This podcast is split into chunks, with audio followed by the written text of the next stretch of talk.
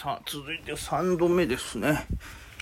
質問回答は、どれかな？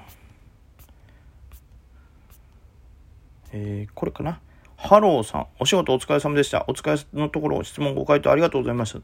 えー、レジスタンスラインに関する考察はためになりました。ちなみにモニターに複数のふんわしチャートを並べて表示しているんでしょうか？時間がありましたらお答えくださいと。また何かありましたら質問もさせていただきたいと思いますと来てますけど。そうですね。もう、モニターには複数のふんわしが出るようにしてます。まあ、その方が早いですからね、スピードが。うん。そのような感じですね。まあ、だからといって全部のやつを使うかって言ったらまたそうでもないんですけど、まあ、結局、ほら、複数のモニターを用意してる意味というか、メリットっていうと、切り替えずにバッと目を通せるっていうとこがメリットだと思うんで、まあもちろんカチッて一回押しただけで切り替えれるっていうのも一個ね、全然スピードとしてはそこまで大きなタイムラグはないと思うんですけど、まあその切り替えるわずかなタイムラグっていうのが意外にね、大きかったりもしますし、めちゃくちゃ急いでる時は。あとはまあ、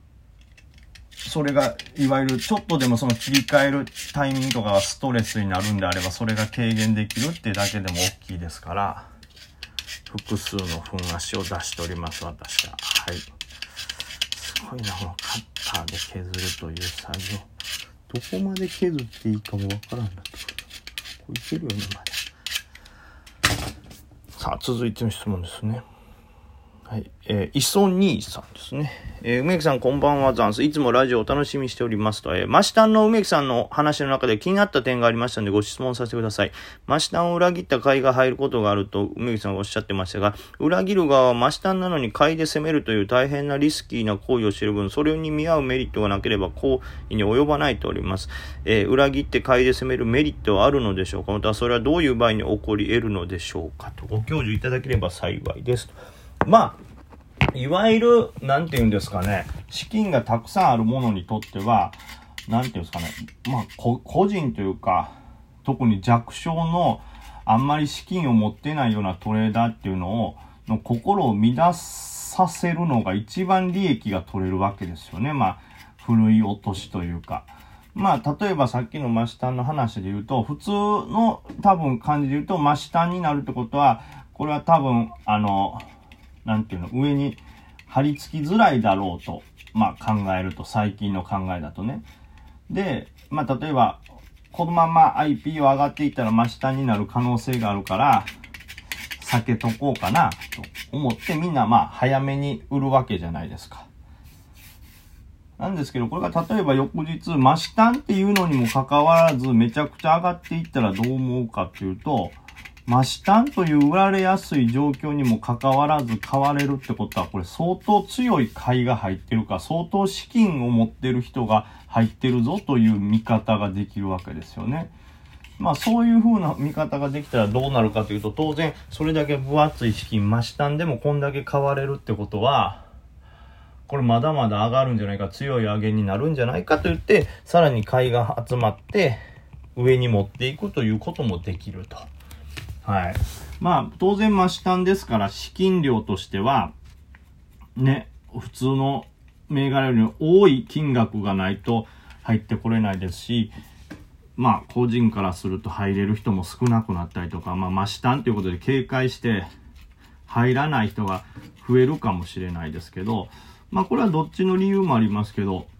まあ、それで入る人が少なかったとしても、攻める側、仕掛ける側に十分な資金があれば、逆にガチャガチャと勝った人が途中で売ってきたりみたいなことがないわけですから、資金が豊富なものからすると、例えば簡単に上に上げていくような開示掛けっていうのも可能だったりするわけですよね。だから、資金が少ないものからすると、まあ、下っていうのを警戒しますし、で、それが警戒されることで買いが減ったり、注目度下がるんじゃないかなっていう警戒心があるっていうだけで、マシタンが出たことで、そもそもその銘柄が持ってる魅力っていうのはまあ変わらなかったりしますよね。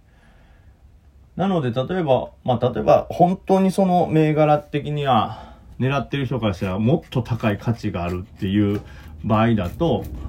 マシタンで出てくる売りを全部吸収しようとしてもう一個高みに持っていって、マシタンでもこんなに強いんやったらこれ本物やんかっていうことで入ってきた人、さらに入ってきた人に売りをぶつけるということもできますし、だから上げてからね、ぶつけるっていうこともできるから、それはそれで全然メリットあり、あると思います。だからまあ、イメージワンなんかなんかね、最近やとそうですけど、まあその後結局マシマシまでいったらさすがに崩れますけど、でも真下になった後にまた上がっていくっていう様子を見たらこいつ相当強いぞということで、またある意味では注目度がね、上がったりするんで、そのガチャガチャとした人の集まりを狙って馬で、そこでうまく間で売り抜けるということもね、やろうと思えばできますから、で、そこに駆け引きが生まれてくるんですよね。これがだから普通に何にもない状態で下から買い上がっていってってなると、単純に引け前にやばいと思ってぶん投げる人がいなくなるわけですから、例えば本当はしての人が1万株買いたかったけど、S 高までに買い上が上げていけたんは5000円しか買えなかったと。でもこの後のこと考えたらここで本当は1万ぐらい欲しかったけど、みたいなところを、一回これやっぱり、まあ、下んこれから弱いんちゃうかって見せることで、その S 高の手前ですでに1万株集められましたよみたいなことも可能になってくると。だもちろん資金量であったり、その銘柄自体の、えー、まあ、魅力というか、持つ、その価値には寄ってくるんですけど、まあ魅力があるし、資金力も十分あるよっていうところからすると、あえてその真下を匂わすことで、こう、売りを誘発させて安い玉をかっさらうということも可能だということですね。はい。だからまあ、メリットというと、本当に、真下っていうより、というマイナスリスクすら超えるような本当にいい銘柄なのに、その、真下を意識させることで、売りを出させてしまうということも可能だことですかね。はい。まあもちろん銘柄も限定されますし、基本的には真下を警戒されると思いますけど、それすら超えるんじゃないかなという雰囲気を醸せるということですね。はい。続いて、えガチで匿名の元証券マン。レーティング操作系ありますよ。守秘義務ですけど、まあそうです。嘘です。そんなの知りません。どうした情緒不安定か。まああるでしょ、もうね。そんなもんはあるっていうのはもう想定内の戦いですからね。それでもやられたらわーわー騒ぎますけど、そりゃもうね、例えば僕らみたいなものでも何ですか、その、飲み屋で変なおっさんが言ってきたりするわけじゃないか。この株買った方が、おい、君株買ってんねやろ？それやったらこの、これ買った方がええで。これなんか、最近なんかすごい上がるようになっとるとか、なんかこれから上がっていくなんて話聞いてるからな、みたいな。それ何情報やねん、みたいな、ね。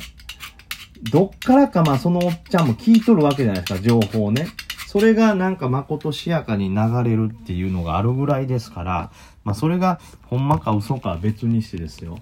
そりゃまあ、操作、株価をうまく操作したりとか、そのなんて言うんですか、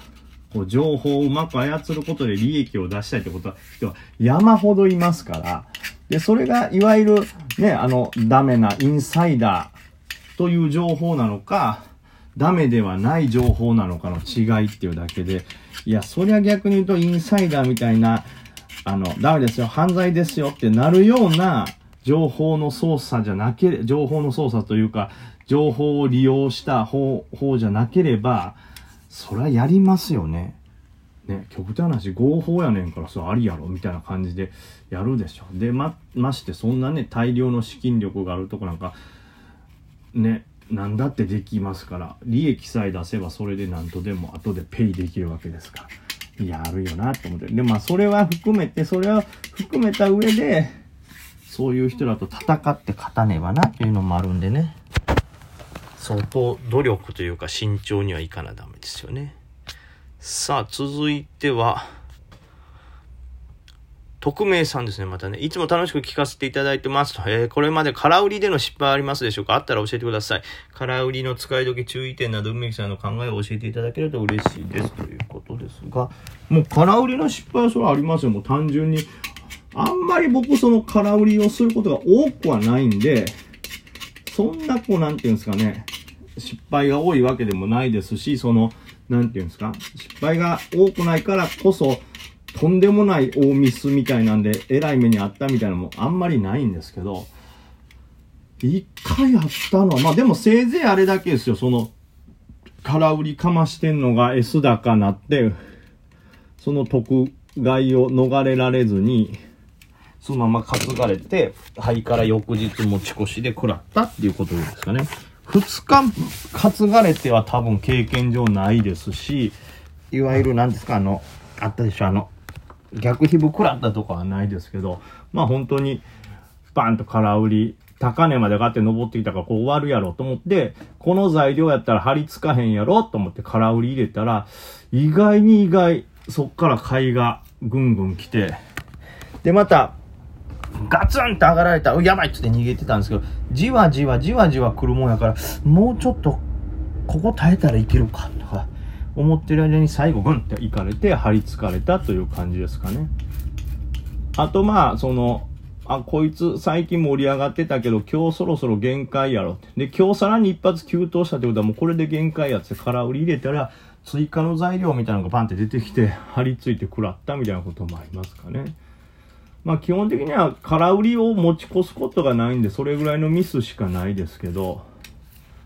はい、そんなとこですかね。楽天とかか、最近。あの辺は、でも張り付くんじゃなくて、ちょっと担がれただけですけど。まあそんなとこじゃないですか。まあ注意点というのはもう何にせよ、一番危ないのは、張り付いて上に持って帰って何日もやられるってことですから、その、上昇の勢いがあるうちに売らないってことが大事なのと、張り付きそうになったらとにかく逃げろっていうことでしょうね。で、まあ、張り付いた後数日してまた戻ってくるから、その、そこまで持つという手段もあるんで、いっそ担がれたら、またその時は冷静に戻るのかどうかを判断すると。まあ、それはあんま変わんないですね、冷静は。